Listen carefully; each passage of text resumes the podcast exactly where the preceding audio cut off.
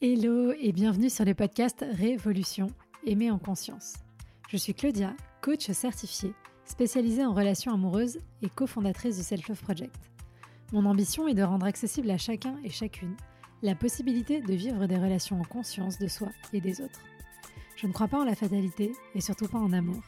Et je pense que les relations se construisent et ne sont ni le fruit de la chance ni du destin. Il nous manque juste parfois les bons outils et compétences pour y arriver. Et ce sont justement ces outils pour reprendre le pouvoir sur ta vie amoureuse que je souhaite te transmettre au travers de ce podcast, que tu sois en post-rupture, à la recherche de l'amour ou déjà en relation. Faire évoluer ton rapport à toi pour révolutionner ta vie amoureuse. Tu peux aussi me retrouver sur Instagram, sur selfloveproject.fr pour encore plus de contenu. À très vite. Bonjour et bienvenue dans ce nouvel épisode du Power Monday et nous allons aborder aujourd'hui un sujet qui euh, prêtera, je n'en ai aucun doute, à débat et qui viendra gratter dans des endroits pas très confortables puisque la question qu'on se pose aujourd'hui c'est de savoir est-ce que on peut se remettre d'une infidélité? Alors je dirais même plutôt qu'il faudrait dire est-ce qu'une relation peut se remettre d'une infidélité? Parce que évidemment soit en tant qu'individu on peut s'en remettre, on peut guérir de tout ça, mais est-il possible finalement de rester dans sa relation quand l'un, l'autre, l'une ou l'autre des parties prenantes a brisé euh, le contrat de fidélité qui existait euh, dans la relation. Je sais que c'est un sujet pas forcément évident parce que quand j'en ai parlé sur Instagram il y a quelques temps, j'avais fait un réel là-dessus. Ça a soulevé maintes et maintes réactions épidermiques. et je comprends parce qu'évidemment si c'est quelque chose que vous avez déjà vécu, c'est un point sensible. Mais essayons d'aborder le sujet en laissant de côté euh, nos a priori, nos croyances et notre vision du monde juste pour un temps. Juste, on essaye de sortir de la boîte dans laquelle on est et on va voir un petit peu ce qui se passe à côté. Ça ne veut pas dire que vous êtes obligé d'être d'accord avec moi, mais c'est juste qu'on essaye d'ouvrir un petit peu le champ euh, des possibles. Du coup, déjà, peut-être faut-il commencer par définir un petit peu ce qu'est euh, l'infidélité, de comprendre ce que c'est. Alors, vous avez déjà, je pense, une idée de ce que ça représente pour vous, mais on va essayer d'ouvrir un petit peu le, champ. Évidemment, l'infidélité, elle peut prendre différentes formes parce qu'elle euh, peut être euh, physique, juste entre guillemets avec un baiser, elle peut être physique plus loin parce qu'il y a eu euh, un acte sexuel, elle peut être purement émotionnelle aussi, c'est-à-dire qu'on va tomber amoureux, amoureuse de quelqu'un d'autre alors qu'on est déjà en relation, même si derrière il n'y a pas de concrétisation, est-ce que c'est une forme d'infidélité? Voilà, c'est en tout cas dans tous les cas, on va le définir comme la violation de la confiance dans la relation euh, amoureuse. Là où effectivement ça devient encore plus complexe, c'est qu'il peut y avoir euh, évidemment des mensonges, des cachotteries, donc des relations sexuelles avec une ou, plusieurs autres personnes euh, et éventuellement potentiellement un sentiment amoureux. C'est pas simple évidemment et de toute façon l'idée comme toujours c'est de de, bah, de se rappeler qu'il n'y a pas une réponse, euh, une réponse claire et définitive pour toutes les situations là, que, que j'ai citées euh, euh, juste avant, parce que c'est pas pareil de tromper quelqu'un au bout de deux semaines, ou au bout de deux ans, ou au bout de 20 ans. C'est pas pareil de tromper une fois une personne et de lui en parler tout de suite, que de passer 15 ans à tromper son ou sa partenaire sans jamais lui en parler et d'être démasqué un jour. Enfin voilà. Il y a évidemment beaucoup de subtilités qui sont à prendre en compte au cas par cas. Il y a plein de raisons différentes qui peuvent euh, amener euh, l'un ou l'une des partenaires à violer ce contrat de confiance, à commettre cette infidélité.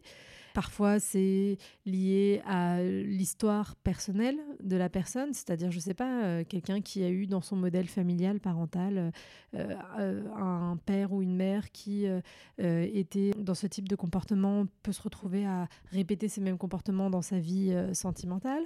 On peut avoir une personne qui ne sait pas communiquer sur ses besoins, ses limites et qui donc va se retrouver insatisfait, insatisfaite dans sa relation et donc plutôt que de d'aller communiquer avec son ou sa partenaire, ce qui serait, on est bien d'accord, la solution la plus euh, efficace entre guillemets, va se retrouver aller chercher en dehors de sa relation ce qui lui manquait. Euh, je rappelle, hein, évidemment, c'est pas des pas des excuses, on cherche des, des pistes de réflexion. Hein.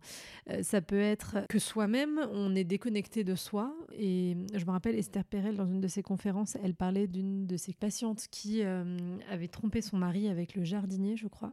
Et en fait, le jardinier représentait finalement, d'une certaine manière, symboliquement, toutes les choses que elle, elle ne s'était jamais autorisée à vivre dans sa vie, c'est-à-dire, euh, il était euh, tatoué, il était très, enfin, il était plus jeune qu'elle, il était tatoué, il, il avait un métier, bah, du coup, très manuel, ce qui était à l'opposé de tout ce qu'on, ce dont on l'avait éduqué, elle, c'est-à-dire d'être une gentille petite fille qui dépasse pas des lignes, qui est bonne à l'école, qui fait des études, etc., etc.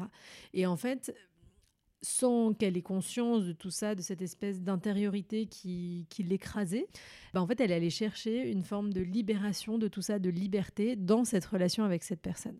Il peut y avoir évidemment des problèmes plus profonds dans la relation, de, disputes récurrentes, de déconnexion avec son ou sa partenaire, et euh, peut-être que des fois aussi qu'on a essayé de régler, mais qu'on n'a pas réussi à régler, et du coup euh, on en vient à faire ça. On peut aussi ne pas voir qu'on est déconnecté, tomber amoureux de quelqu'un d'autre parce que cette personne elle va nous apporter un truc qui voilà qui, qui vient nous faire vibrer là où on avait l'impression de ne plus pouvoir vibrer. J'ai pensé à un truc et j'ai oublié, je sais plus ce que c'était. Mais voilà, dans tous les cas, ah oui, si, il y a aussi la question de l'auto-sabotage. Donc, euh, on peut aussi se retrouver à saboter sa relation. Alors ça, je pense que ça arrive plus au début au début des relations potentiellement, dans les premiers mois ou dans les premières années, quand euh, j'ai euh, des choses en moi, des croyances limitantes, des peurs très fortes, je vais me retrouver peut-être à aller tromper mon ma partenaire. Alors j'ai pas forcément, j'ai pas envie de lui faire du mal, mais en fait c'est un espèce de mécanisme parce que je sais que si ça arrive, si c'est su, l'autre va partir et comme ça, au moins, j'aurai l'impression de maîtriser parce que là, aujourd'hui, émotionnellement, dans la situation, c'est trop difficile pour moi euh, de supporter, euh, d'affronter ces peurs, ces angoisses. Et du coup, je fais quelque chose pour que la situation s'arrête, même si c'est pas ce que je désire. Oui, je sais que ça paraît un peu fou, mais ça arrive souvent, que ce soit par la tromperie ou par le fait juste de larguer l'autre ou de se faire larguer par un autre moyen. Donc, euh, c'est pas. Voilà. Mais ça peut être aussi un moyen d'autosabotage. Dans tous les cas, je dirais que, enfin dans tous les cas, dans la majorité des cas, je dirais qu'il y a quand même une question de déconnexion avec euh, soi-même ou avec l'autre dans la relation qui est à l'origine de la tromperie. Et c'est bien souvent ça le sujet, euh, beaucoup plus que le fait de euh, d'avoir besoin de coucher avec plusieurs personnes, de euh, voilà, de, de, ce genre de choses quoi, qui serait lié juste juste à un truc physique. C'est beaucoup plus lié à de l'émotionnel la plupart du temps. C'est important de souligner ça parce que la plupart du temps, quand il y a une infidélité qui se produit dans une relation, on a tendance à le prendre comme quelque chose envers soi. Alors certes, euh, c'est quelque chose qui est envers la relation, dans le sens où euh, il n'y a pas eu de respect du contrat relationnel à ce moment-là. Bien sûr, il y a quelque chose qui n'est pas acceptable potentiellement quand il y a eu des mensonges, surtout si ça a duré pendant très longtemps. La trahison est, très forte, enfin, c'est pas du tout un, sujet. Hein. Mais en fait, on le prend souvent comme euh, une remise en question de notre propre valeur, comme une, mise à distance de qui on est. Alors que vraiment, les trois quarts du temps, mais comme toujours, ça a à voir avant tout avec la vie intérieure de la personne qui commet l'infidélité et non pas avec qui on est. Ça ne veut pas dire qu'on est parfait dans la relation et qu'on n'a rien à se reprocher ou qu'on n'a rien à changer. Hein. Juste, voilà, c'est le reflet de, d'autres choses que de nous-mêmes. Et il faut sortir de ce côté très narcissique de supposer que ce que l'autre fait, ce que l'autre dit, ce que l'autre pense est forcément lié à qui on est, à ce, ce qu'on fait. Et voilà. Euh, c'est encore une fois les trois quarts du temps, comme c'est le cas pour vous, en fait, finalement, vous vous rendez bien compte que ce que vous faites, ce que vous dites, ce que vous pensez, euh, les trois quarts du temps sont liés à vos propres peurs et à votre propre vie intérieure. Mais alors, du coup, euh, c'est quand même un sujet, une problématique qui vient toucher beaucoup de couples. Euh, et du coup, euh, évidemment, c'est des moments très difficiles à, à confronter, à vivre. c'est une trahison qui peut briser complètement la confiance dans la relation. Et du coup, est-il possible de se remettre d'une infidélité? Et si oui, comment? Et donc, j'ai un peu évoqué le pourquoi l'infidélité, euh, ça fait mal, parce que euh, il y a cette trahison. En plus, il y a des gens qui ont une blessure de trahison qui est plus forte. Il y a ce que ça vient toucher sur notre ego, sur notre estime de nous, et qui vient évidemment fragiliser tout ça.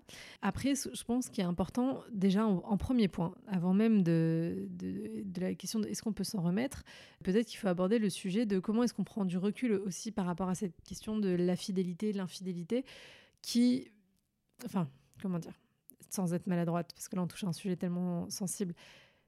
À la base, la fidélité est un, précepte, un concept qui est euh, aussi euh, humainement construit dans la société pour diverses raisons, notamment socio-économiques, enfin bon bref, toutes ces choses-là, et religieux aussi évidemment c'est pas un mal en soi, c'est pas forcément grave et on peut même sans avoir adhéré à ces concepts-là avoir eu l'idée que la fidélité dans la relation est quelque chose d'important.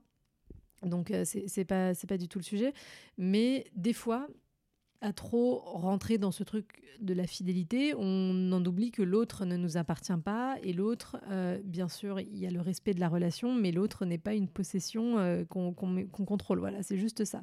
Comme toujours, quand on pousse trop loin, on sort un peu de ce qui devrait être le point, le point d'équilibre.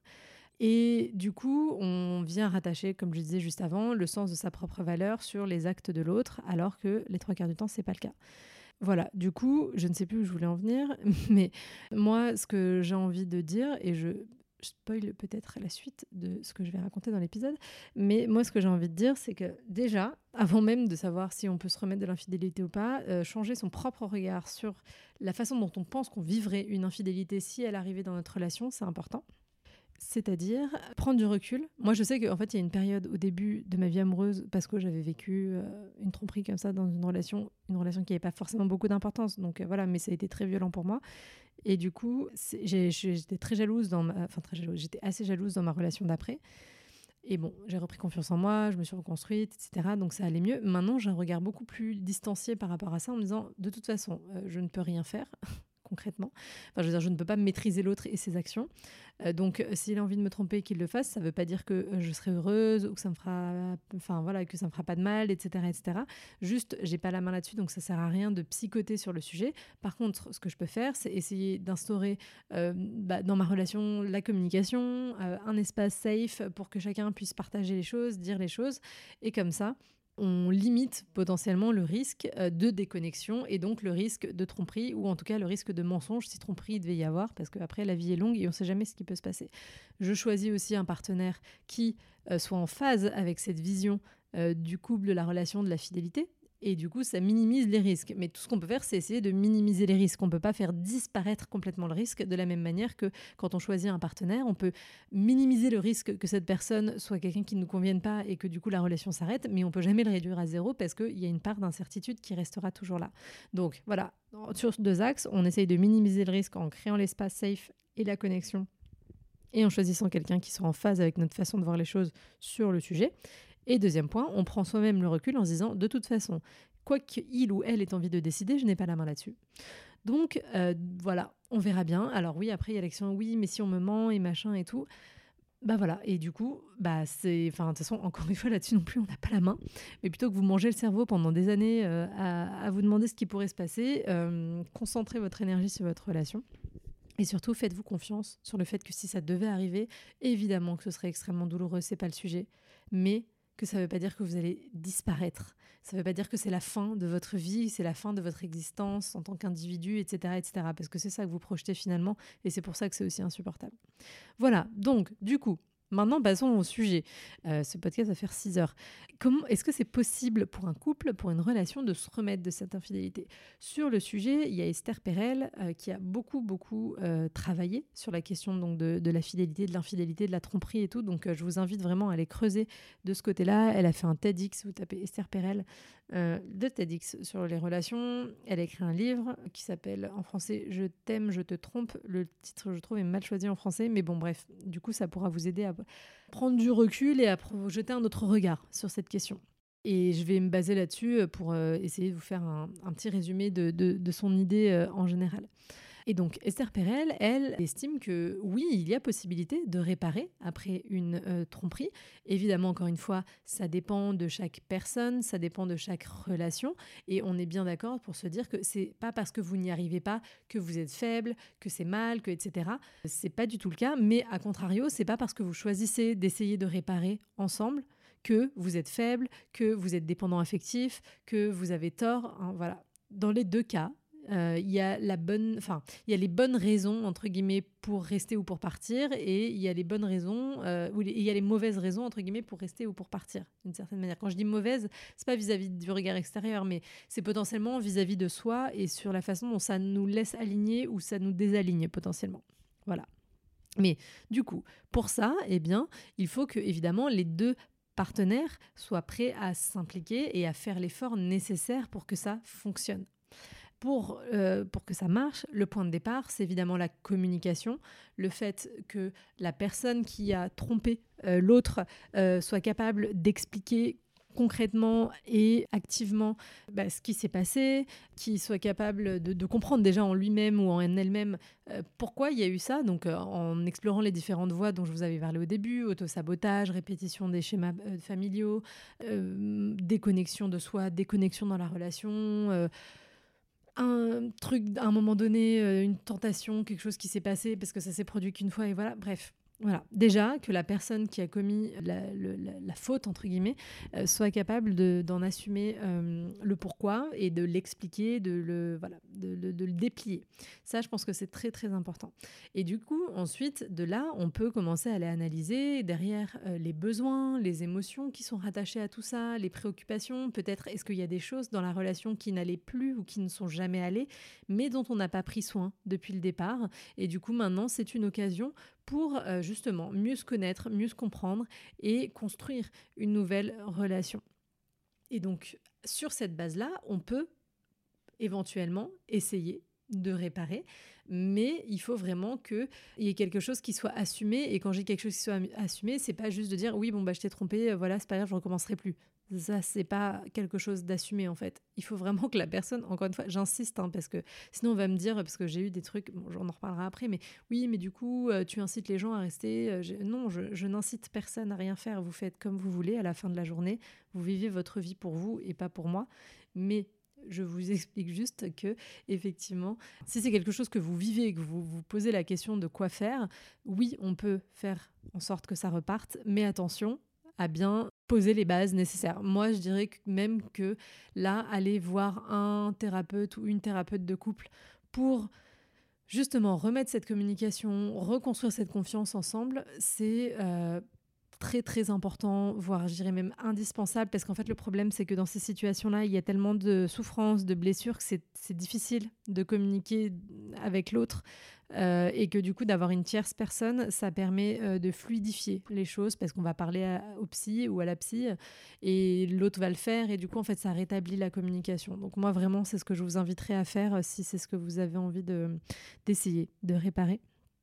Donc ensuite, il va falloir évidemment reconstruire la confiance et la sécurité dans la relation, et ça prend du temps, et ça va passer par des actions concrètes, en étant euh, honnête, en étant transparent, en, écoutant, en respectant les limites mutuelles, et vraiment, vraiment euh, en montrant qu'on a le vrai désir, en fait, de faire euh, fonctionner les choses cette fois-ci, et, de les faire avancer. Après, c'est intéressant aussi, parce que Esther Perel, elle explique aussi que guérir après une infidélité, c'est pas forcément euh, garder la relation, rester dans la relation. Ça peut être aussi de euh, se séparer, mais de se séparer en étant plus apaisé, en étant dans une compréhension mutuelle et plus dans euh, la, haine, la souffrance, la détestation de l'autre. Mais évidemment, j'ai parlé du travail à faire ensemble, mais il y a aussi un, travail à faire sur soi en individuel qui permet de faire le point avant de savoir si on a vraiment envie de euh, faire repartir cette relation. Voilà, donc si on résume, oui, vivre une infidélité de la part de son ou sa partenaire, c'est quelque chose d'extrêmement douloureux. Après, attention, la plupart du temps, ça vient dire quelque chose sur la personne, éventuellement sur la dynamique de la relation, mais pas sur vous on peut reconstruire si on prend le temps de communiquer, de creuser, de comprendre, de recréer de la connexion, de recréer de l'intimité. Euh, enfin voilà, c'est beaucoup d'efforts, euh, beaucoup d'énergie qu'il faut mettre à cet endroit-là. Peut-être l'équivalent des efforts et de l'énergie qui n'avaient peut-être plus été ou pas été mis dans la relation jusqu'à présent, mais tout ça en concentré, donc forcément c'est plus fatigant et de la part des deux, hein, parce que je sais bien que des fois il y en a un qui fait ou une qui fait les efforts, mais l'autre ne les fait pas, et du coup c'est pour ça que ça ne fonctionne pas. Donc, mais de la part des deux, un réel engagement dans la relation, et du temps et de la patience, et du coup je pense que ce qui aide, c'est de savoir que voilà, on a des sentiments très forts pour l'autre, peut-être aussi qu'on jusqu'à présent, le partenariat de vie qu'on avait construit euh, est quelque chose qui, était, euh, qui nous convenait et qu'on n'a pas envie de, voir euh, disparaître. Voilà, ne pas hésiter à se faire idée. Je vais reprendre la question qu'on m'avait posée sur Instagram suite à mon réel sur le sujet. Il y avait quelqu'un qui, avait vu qui avait mis en commentaire en disant Oui, mais je comprends pas parce qu'on nous dit de ne pas nous remettre avec notre ex. Et là, on nous dit qu'on peut continuer à relationner avec une personne qui nous a trompés. C'est quoi le concept? C'est quoi cette histoire? Alors je rappelle que de la même manière, hein, euh, il ne s'agit pas de dire ne vous remettez pas avec votre ex, il s'agit de vous dire remettez-vous avec votre ex pour les bonnes raisons et en vérifiant que ça a des chances de fonctionner. Parce que vous remettre avec votre ex sans que personne ne se soit posé les questions de pourquoi ça s'est arrêté, euh, pourquoi on veut recommencer, euh, qu'est-ce qu'on peut faire pour que les choses soient différentes, bah ça marchera pas mieux. Et donc voilà, pareil, c'est il s'agit pas de se dire qu'on peut forcément continuer à relationner avec une personne qui nous a trompé, mais juste que si on en a le désir et qu'on y met l'énergie, on peut le faire. Et dans les deux cas, ce qui va se passer, et ça c'est la chose en commun effectivement, c'est que dans les deux cas, on ne continue pas de relationner, on crée une nouvelle relation from scratch, on repart à zéro entre guillemets, euh, soit parce qu'on a quitté l'autre et donc du coup cette ancienne relation est terminée et on en démarre une nouvelle, soit parce que là la tromperie marque la fin de la première relation, du premier mariage, et c'est ce que dit Esther Perel, et qu'elle dit à ses patients, votre premier mariage est mort, est-ce que vous avez le désir d'en créer un nouveau ensemble? Voilà. Et c'est ça, c'est comme ça qu'il faut, euh, faut voir les choses. L'autre point, c'est que euh, on m'a dit il n'y a que des gens dépendants affectifs qui restent après une infidélité. Voilà, tous les gens qui restent après une infidélité sont des dépendants affectifs. Non, évidemment, parce que déjà il y a rarement des choses dans la vie où tout le monde fait la même chose pour les mêmes raisons. On peut avoir des, évidemment des, probabilités, des statistiques. Peut-être que la majorité des gens, aussi par manque d'éducation émotionnelle, par manque de travail, de, conscience de soi, restent dans une relation pour les mauvaises raisons, là typiquement, qui serait de la dépendance affective et donc sans aller reposer des vraies bases dans la relation. Effectivement, ça c'est quelque chose dont il faut parler et qui n'est pas, euh, qui n'est pas une bonne chose potentiellement. Mais par contre, c'est pas parce qu'on fait le choix de rester en conscience, en faisant le travail et tout, qu'on est dépendant ou dépendance affective. Et l'autre point, c'est aussi qu'on m'a dit beaucoup, oui, mais les gens, ils ne restent pas par amour, ils restent euh, à cause des enfants, de la maison, de la voiture, du chien, etc., etc. Je pense qu'effectivement, c'est aussi encore une fois le cas de beaucoup de personnes. Néanmoins, c'est pas euh, le cas de tous les gens qui choisissent de rester dans la relation. Par contre, soyons honnêtes, on peut se dire, et là c'est tout à l'heure quand je disais le partenariat de vie, etc., on peut aussi se dire que le fait d'avoir euh, construit depuis quelques années quelque chose avec une personne, d'avoir euh, voilà un, quotidien, d'avoir des enfants, etc., surtout les enfants, c'est des choses qui peuvent motiver à faire le travail pour essayer de récupérer la relation plutôt que de tout euh, casser et de partir ailleurs en fait. Voilà, ça peut être une motivation supplémentaire et moi, ça me paraît pas euh, choquant. Je veux dire, euh, des, enfants, c'est quand même quelque chose de relativement important et, et donc, enfin pas que relativement, de, très important. Et donc se dire qu'on se bat aussi pour pouvoir donner à nos enfants un environnement familial qui soit plus plaisant pour eux et plus satisfaisant pour nous aussi, bah bon, ça me paraît voilà quelque chose de pas complètement déconnant. Il faut pas que ce soit l'unique raison parce qu'en fait, enfin, en fait, c'est toujours pareil. Rester juste pour les enfants sans faire le travail à côté et juste on est là, on se parle pas, on se fait la gueule, mais on est ensemble parce qu'il faut rester ensemble, ça n'a pas de sens, évidemment. Mais rester, trouver la force dans nos enfants pour faire ce travail à deux, oui, ça a du sens et c'est pas honteux. Donc voilà, pour conclure, qu'est-ce que je voulais dire? Je voulais dire que si vous choisissez de rester après une infidélité de votre partenaire, vous n'avez pas à avoir honte et vous n'avez pas à vous cacher de ça. Voilà, encore, mais prenez vraiment le temps de vous poser les bonnes questions et de faire le travail à deux. Et si vous choisissez de partir, c'est aussi OK. Chacun, chacune a ses limites, chacun, chacune a son histoire, a son vécu. Et on ne peut pas toujours pardonner, on ne peut pas toujours avancer avec euh, ça. Et c'est aussi parfaitement OK. Donc, pas de pression. Voilà, cet épisode qui devait durer 20 minutes, 10 minutes en dure 25. Donc, je pense qu'il est temps de vous quitter. Évidemment, comme toujours, si vous avez des questions, des réflexions, que vous êtes d'accord, pas d'accord, venez me voir sur Instagram selfloveprojectfr ou envoyez-moi un petit mail à contact.selfloveproject.gmail.com Et sur ce, je vous souhaite une excellente soirée, après-midi, matinée et je vous dis à très vite pour un prochain épisode.